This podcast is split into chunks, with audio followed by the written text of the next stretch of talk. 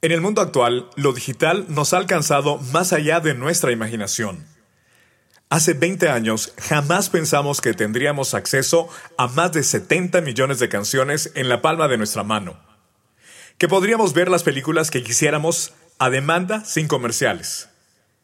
En cualquier momento y lugar. Que podríamos pedir a domicilio nuestra comida favorita y saber exactamente el tiempo de espera y conocer segundo a segundo el trayecto del repartidor. Y menos aún que podríamos tener una relación con un banco sin jamás haber visto una sucursal bancaria. Eso y mucho más moldea nuestro día a día, y nuestra dependencia de un mundo digital se hace cada vez más fuerte. Toda esta transformación es parte del nuevo ADN de la industria financiera. Hoy conversaremos sobre dicho fenómeno, cómo nos beneficia y cómo debemos adoptarlo de una forma segura. Plusty presenta Mundo Financiero Seguro, el podcast que le trae a usted lo último en las tendencias en la prevención y gestión de crimen financiero. Mundo Financiero Seguro. Entrevistas con líderes de opinión y expertos que compartirán valiosa información sobre lo nuevo en la industria financiera. Hola, ¿qué tal? ¿Cómo están todos? Soy Juan José Ríos, iniciando la segunda temporada en el mundo financiero seguro, el podcast de Monitor Plus en este 2021. Hoy el tema que vamos a abordar es el tema de la transformación digital de la banca. Me acompañan Giovanni Castellanos, vicepresidente comercial de Monitor Plus, y William Vinasco, consultor en Grupo Componente Digital. William es un experto en banca con amplia experiencia en procesos de transformación digital en el sector financiero Además cuenta con una importante trayectoria en la industria financiera y el sector real en materia de transformación, operaciones, comercialización y tecnología. En su trayectoria ha liderado proyectos de planeación, gestión de procesos, negociación, gestión de riesgos y en los últimos años se ha enfocado en procesos de transformación digital en el sector financiero. Bienvenidos entonces, vamos a comenzar. William, ¿cómo estás? Es un gusto tenerte con nosotros. Buenos días, Juan José. Un gusto para mí estar en este día con ustedes. Vamos a comenzar, William. Quiero preguntarte, ¿qué es la transformación digital para comenzar? Bueno, yo entiendo la transformación digital en la banca como la necesaria evolución que tienen todos los negocios, eh, que se han dado situaciones muy importantes eh, a nivel de todo lo que ha aparecido como fintech y como otros negocios de, de startups que han obligado a que la banca piense que debe evolucionar y debe ir a un estadio diferente. Dentro de ese estadio, pues la banca está empezando a utilizar al máximo toda la tecnología que está saliendo, toda la tecnología para identificar los clientes, la tecnología para pagos, la tecnología para vender eh, en tiempo real. Y algo muy importante que, que siempre hemos oído en la banca es la importancia del cliente pero con los conceptos de transformación digital, el cliente en este momento es el rey de todo. Eh, vemos cómo trabajan los bancos ya en esa experiencia de usuario, cómo se entiende el usuario a la banca, cómo opera en la banca, cómo se relaciona con la banca. Y poco a poco vamos hacia un modelo mucho más personalizado. Adicionalmente, como en todos los negocios, eh, la estrechez de los márgenes, la competencia y demás, está buscando que la banca encuentre modelos nuevos que sean costo eficientes. Y realmente esa transformación digital pues lleva a que podamos tener eh, transacciones más en unos precios más razonables, eh, menos mano de obra, mucho más inteligencia de datos y demás. Ahora, William, hemos visto que la banca ha iniciado una campaña global hacia la transformación digital. ¿Qué significa esto de cara a los clientes finales, principalmente en términos de beneficios? Yo creo que el, principal beneficio, Juan José, tiene que ver con la personalización. O sea, hoy la banca ya no nos está mirando como un segmento y como parte de un segmento, ya la banca nos está mirando como alguien individual y eh, en esa individualización y personalización pues está generando ofertas eh, más personalizadas, podríamos, valga la redundancia, ofertas más acordes a las necesidades del ciclo de vida que está viviendo el cliente. Ya vemos como muchos bancos empiezan a generar 300, 400 mil campañas eh, activas buscando esa personalización. O sea, la banca entendió que los clientes no somos iguales y que cada uno vive su propio ciclo de vida. Lo segundo es la facilidad. Eh, es, una, es un tema muy importante, o sea, yo puedo hacer cualquier, casi cualquier tipo de transacción desde mi celular eh, en tiempo real, en, en, donde esté, sea que esté en Colombia o esté fuera del país, puedo hacer mis transacciones. Entonces, ese es otro, ese es otro componente muy interesante de, de esa transformación digital, esa facilidad que vamos a tener o que tenemos los clientes para transar con el banco. Otro tema muy importante y que se viene manejando ahora es la opticanalidad. O sea, esa opticanalidad donde empiezo a entender cuál es el mejor canal por el cual debo transar con mi cliente. Entonces vemos como si yo soy un cliente que me muevo mejor por el móvil, pues eh, todas las ofertas y toda esa personalización se irá hacia el móvil. Si yo soy un cliente que voy a la oficina, a, los centros de negocios, pues toda esa transaccionalidad y todo ese modelo se irá hacia estos eh, centros de, atención. Entonces, cada vez va a ir entendiendo eh, en dónde me muevo mejor, en dónde trabajo mejor. Otra cosa que es muy importante es que eh, la parte emocional, los bancos ya empezaron a trabajarla, no es solamente la tecnología, eh, los clientes somos emocionales y esa parte emocional es muy importante. Y en esos conceptos de opticanalidad y en esos conceptos de, de gestores cerca al cliente, pues vamos viendo cómo poco a poco se va incluyendo no solo la fría tecnología, sino también esa parte emotiva. Lo otro es la facilidad para vincularme al banco. Eh, ya vemos cómo en Chile acaba de salir la portabilidad bancaria, donde yo me puedo mover de un banco a otro simplemente con invocando la intención de moverme. Entonces, realmente esa, esa facilidad de vincularme al banco y de moverme del banco también va siendo muy importante dentro de esta transformación digital para los clientes. Ok, nos acompaña también Giovanni esta ocasión. Giovanni, adelante, entiendo, tienes preguntas también para Williams.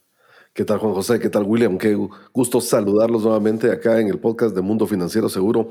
Em, pues la verdad es un gusto estar hablando de este tema de transformación digital porque es algo que, que se ha puesto muy de moda y, es un tema que todo el mundo habla, especialmente en la banca.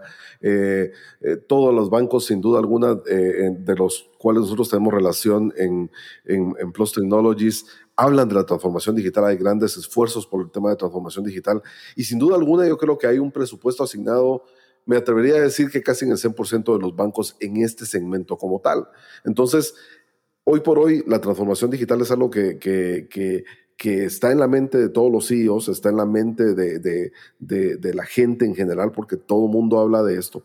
Pero hay cosas que también en el fondo preocupan, William, y esto es, digamos, nosotros que estamos en el área de, de, gestión de riesgos, por llamarlo de una forma global, em, ¿cómo, ¿cómo afrontamos los riesgos? ¿Cómo ves tú los riesgos en, este, en esta oleada de transformación digital que la banca está viviendo? ¿Cómo lo ves tú? Eh, a nivel de riesgo, Giovanni, buenos días, qué bueno estar contigo. Es, es muy importante entender que también hay una transformación en la forma en que operan los bancos internamente, no solamente a nivel de, clientes. Y yo debo entender cómo es esa nueva operación de los clientes, o sea, cómo están empezando a interactuar los clientes con el banco y a su vez cómo internamente el banco debe procesar esas transacciones que está realizando mi cliente. A nivel de, de riesgos, para mí los riesgos se han disparado necesariamente.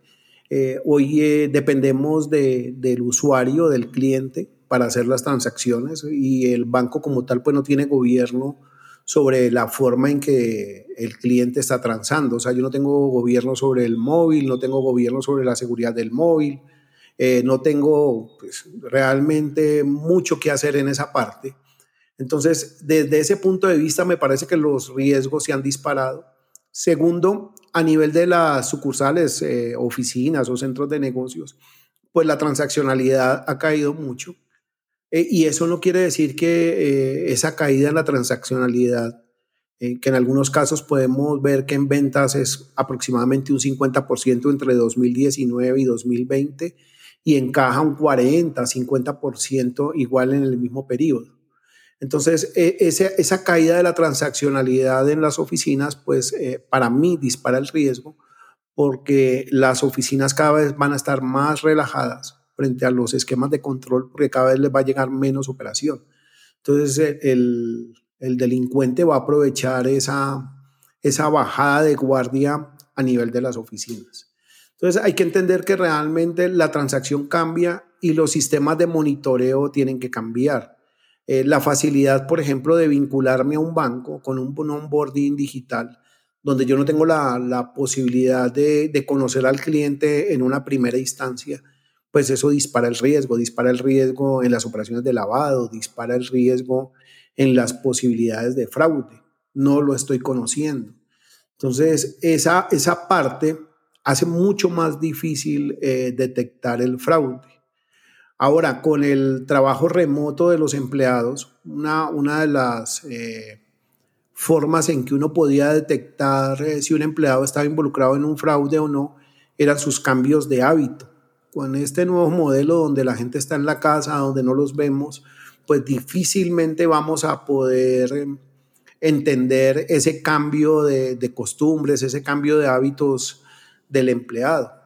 Igualmente, eh, el sentido de pertenencia a la organización pues eh, se dificulta porque no, no hay ese mismo sentido de pertenencia que genera el estar yendo a la oficina, el estar en contacto con los compañeros, el estar en contacto con su jefe.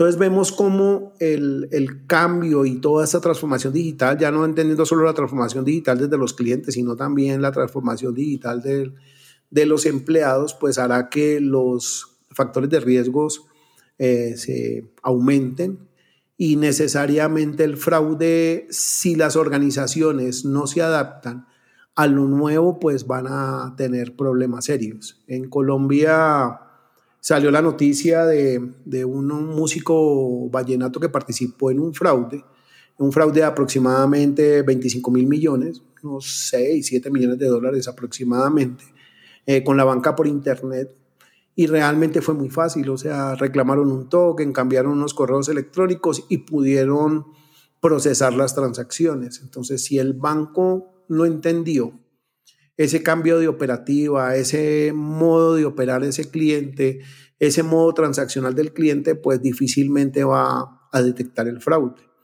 Entonces yo creería, Giovanni, que nos, nos, nos enfrentamos a, una ola de mayor riesgo del que veníamos teniendo.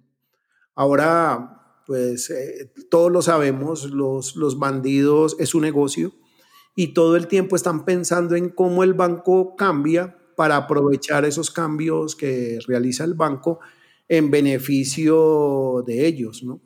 Qué interesante lo que mencionas, William, porque realmente eh, eh, nosotros que, trabajamos continuamente con las unidades de prevención de fraude y con las unidades de, cumplimiento, lavado de, prevención de activos y, todo esto, hay un tema interesante y, concluyo algo.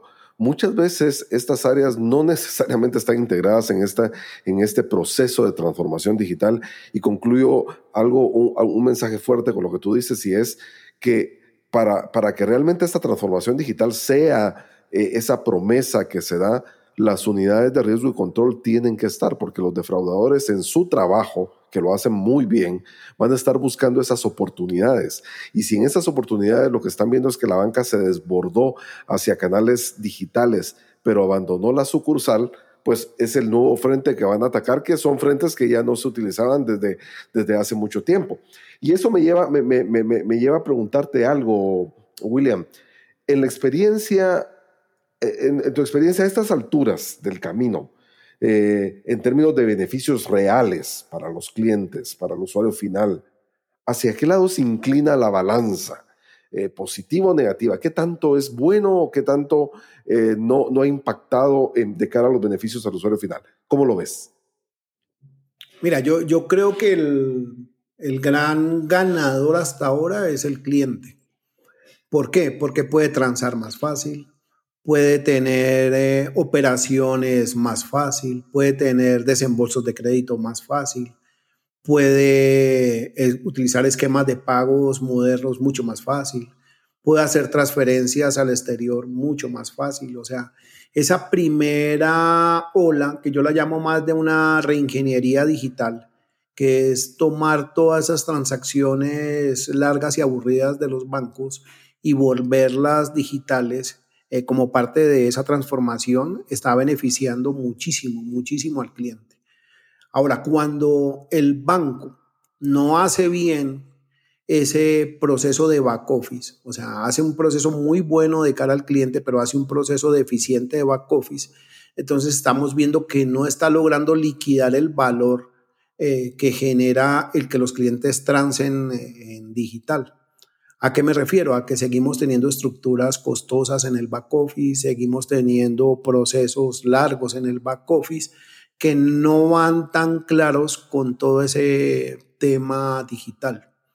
Yo hago dos análisis o, tengo en mi cabeza dos bancos. Tengo un banco digital y, así con, los, con la gente que interactúa lo vemos.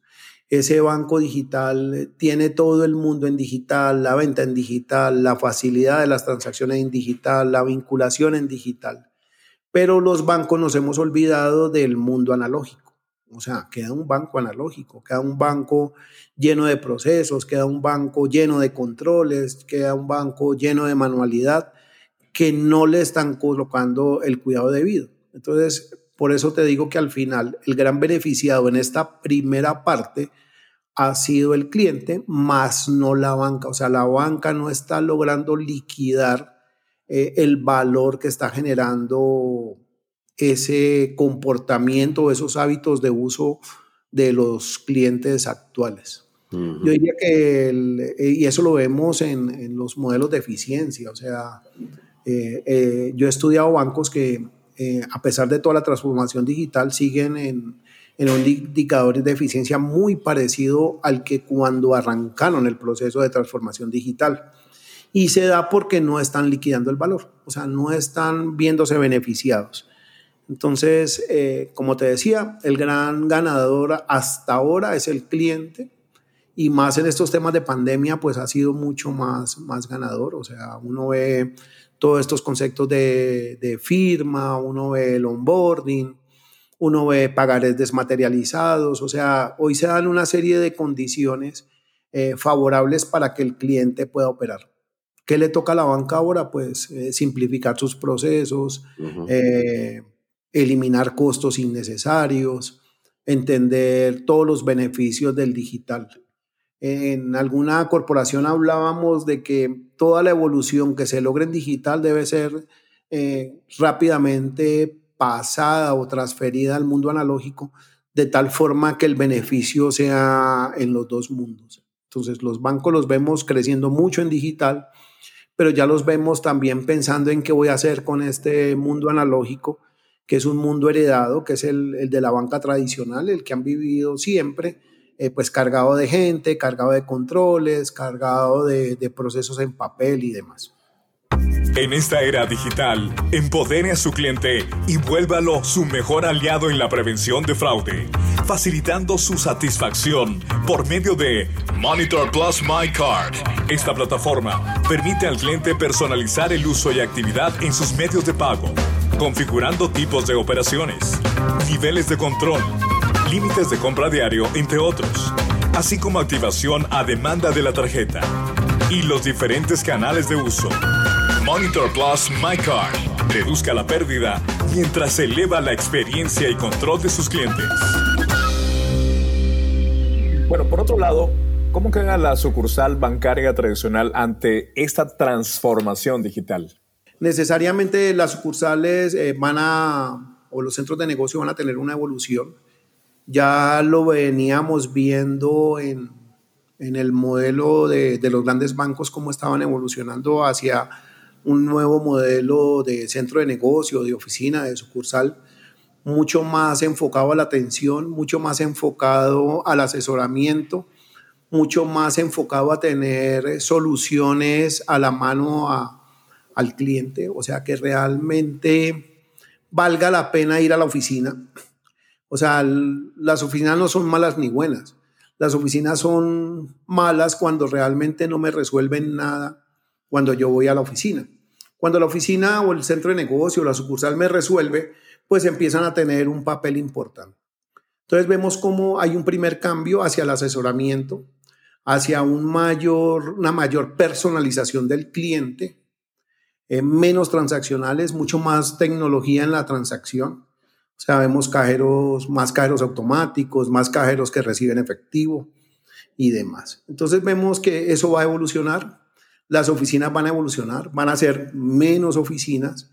Vemos cierres del 20, el 15, el 20% de las sucursales a nivel de, del mundo. Sin embargo, siguen siendo un ancla muy importante, siguen siendo una parte muy importante de la emocionalidad eh, que hablábamos antes, o sea, esa parte emotiva del cliente, de esa parte de que como que el banco sí existe, o sea, uno no, no pensaría ya en redes de 200, 300 oficinas, pero sí podría estar pensando en redes de 20, 30 oficinas muy bien conformadas, muy bien hechas y que le permiten a ese cliente decir, esto existe, mi banco existe, si quiero ir a la oficina, pues que me atiendan en la oficina la banca digital todavía es muy transaccional, ¿sí? muy personalizada, pero muy, muy transaccional.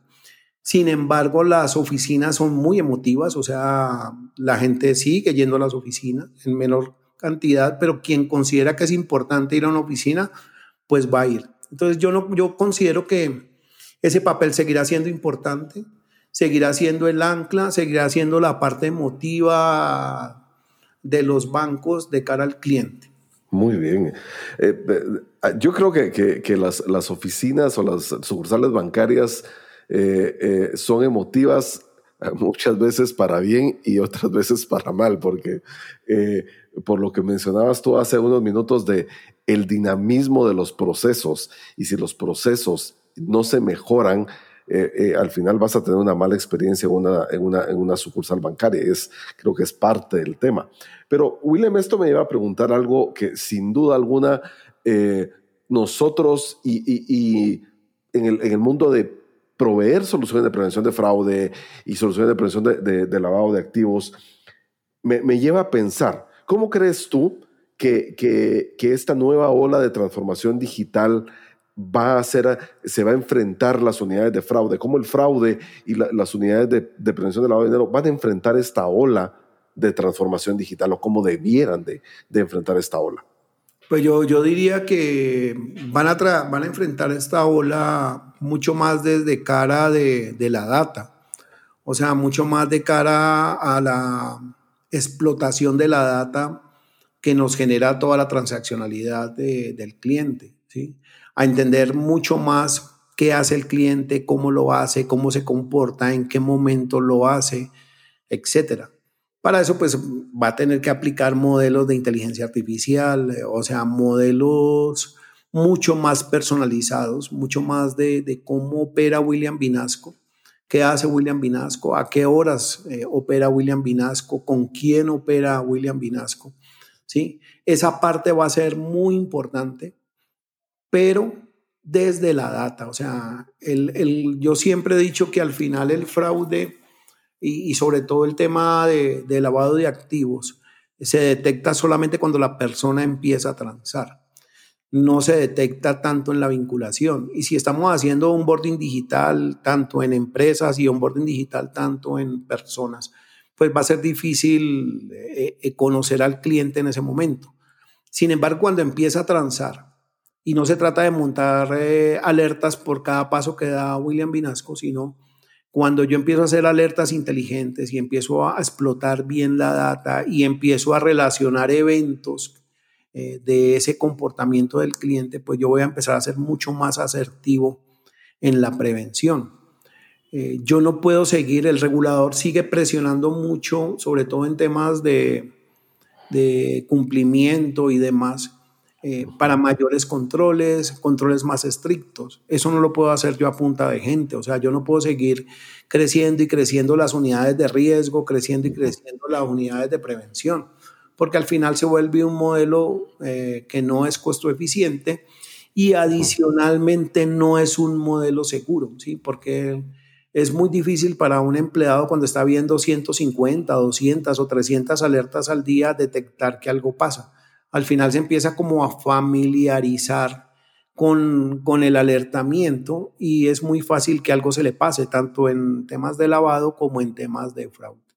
Entonces yo lo que veo ahora es que esa parte de inteligencia artificial que ha evolucionado mucho, los bancos todavía no lo están utilizando, las, eh, los proveedores de riesgo todavía les falta profundizar en ese tema, de tal forma de que las alertas sean mucho más asertivas, mucho menos falsos positivos, mucho más basados en, en ese comportamiento transaccional del cliente y predecir el siguiente paso del cliente, cómo va a ser eso va a ser muy importante en la medida que se sepa utilizar y se sepa explotar.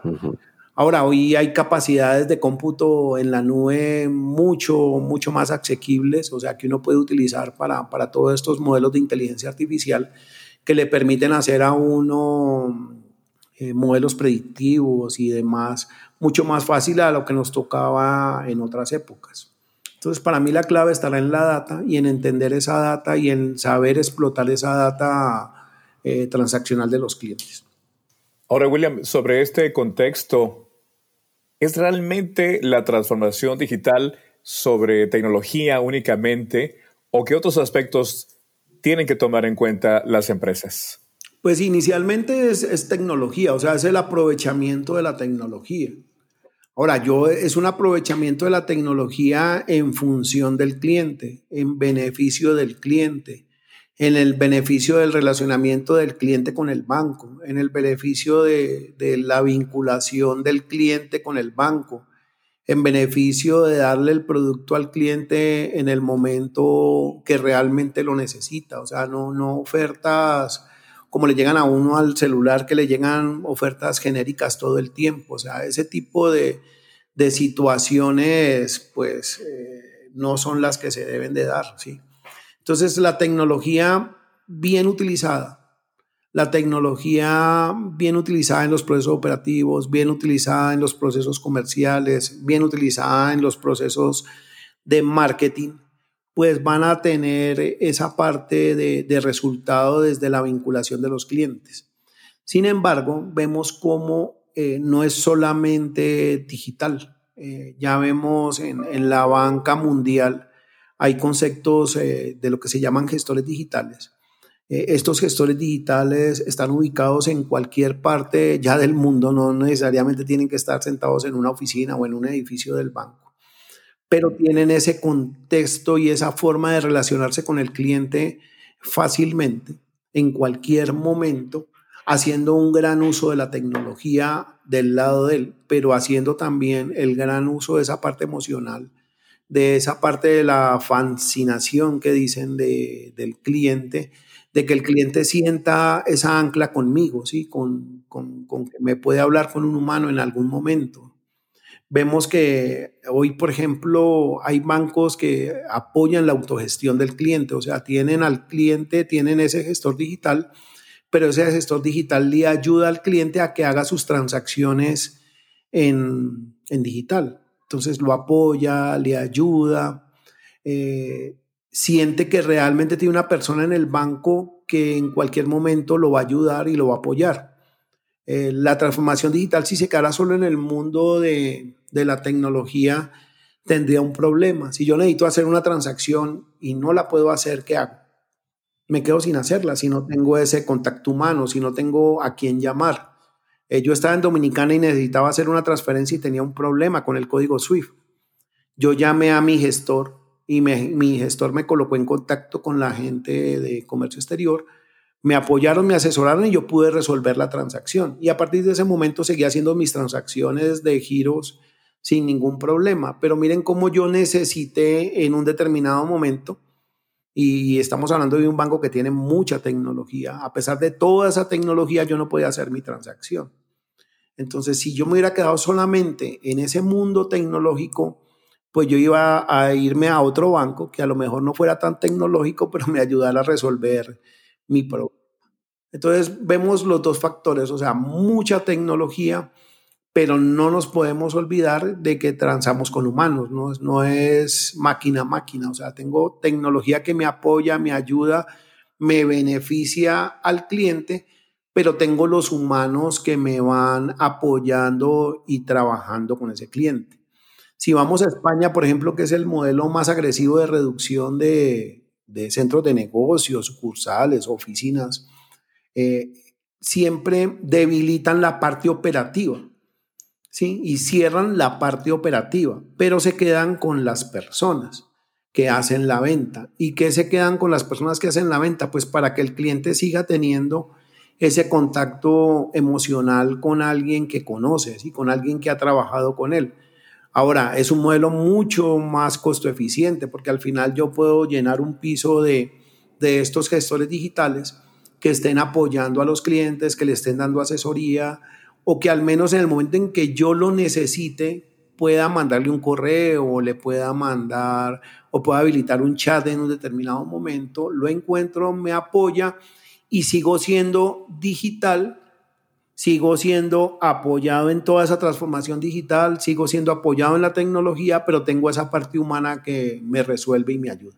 Claro, William.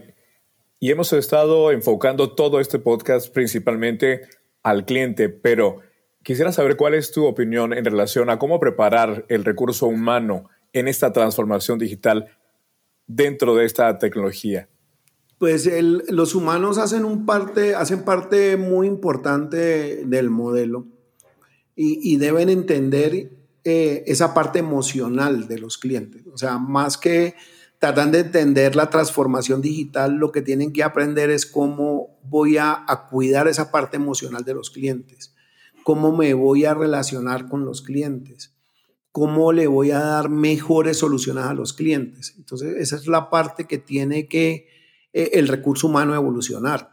Entonces, así como hay toda una transformación digital y toda una transformación eh, desde el punto de vista de la tecnología, pues tiene que haber una transformación del recurso humano. Hay una cosa que es muy clara. uno podría decir, eh, toda la gente que tengo en el banco la cambio y la traigo evolucionada, o sea, traigo gente que esté acostumbrada a operar en el mundo digital, pero resulta que eso no lo hay. O sea, toda esa gente no está afuera. Entonces, ¿qué nos pasa? Nos toca empezar a, gestionar esa evolución de la gente, a evolucionar ese tema de cambio. Ahora, antes de entrar acá, estaba con un banco eh, donde estamos generando células operativas, un nuevo modelo operativo. Sin embargo, a la gente le cuesta el, el cambiar ese, ese pensamiento a cómo operaban al nuevo. ¿Qué vamos a hacer? Pues colocar una persona que los capacite, les ayude, les enseñe cómo operamos en ese nuevo modelo, que los apoye, que los lleve en esa evolución del cambio. Más que decir, esta no es la gente y los cambio, porque eso, pues afuera no hay un mundo de gente. Entonces, eh, aquí hay dos componentes muy importantes. Eh, las entidades tendrán que preocuparse porque la gente evolucione pero también las personas desde su propia iniciativa deben entender que el mundo cambió, que los bancos cambiaron, de que sus cargos cambiaron.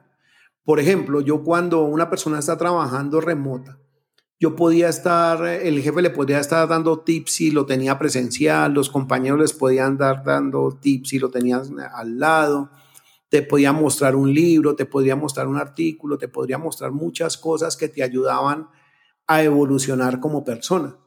Ya en este modelo del teletrabajo, donde no me relaciono con nadie, ya casi que la, responsabilidad empieza a ser muy individual y me toca a mí generarme esos espacios de estudio y demás para poder avanzar. Entonces las organizaciones tendrán que evolucionar a las personas que tienen. El recurso no está afuera, el recurso lo tienen adentro y lo tienen que evolucionar. Muy bien, pues muchísimas gracias, William. Gracias a ti también, Giovanni. Gracias. Eh, gracias, como usted. Gracias, Giovanni. Perfecto, bueno, gracias eh, eh, William por, por, tu, por tu participación, te agradezco mucho eh, este tiempo que te tomaste para conversar con nosotros y, e ilustrarnos sobre el tema de transformación digital. Creo que hay, muchos puntos de valor los cuales tenemos que tomar en, consideración sobre el tema de las personas, los procesos, cómo la, sucursal bancaria sigue teniendo un papel importante en esa interacción humana, ese toque humano que, que la gran mayoría de usuarios va a seguir requiriendo.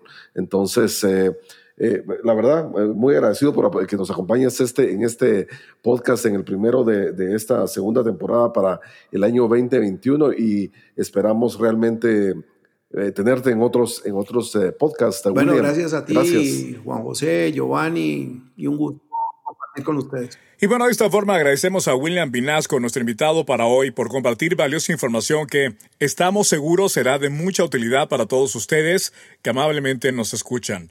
Gracias también a mi co-anfitrión Giovanni Castellanos, productor de este podcast, y a ustedes especialmente por su atención. Aprovecho para invitarlos para nuestro próximo podcast donde estaremos conversando sobre los beneficios del Machine Learning, así como sus aplicaciones en este mundo financiero seguro. Hasta la próxima. Soy Juan José Ríos y recuerden, contamos con ustedes.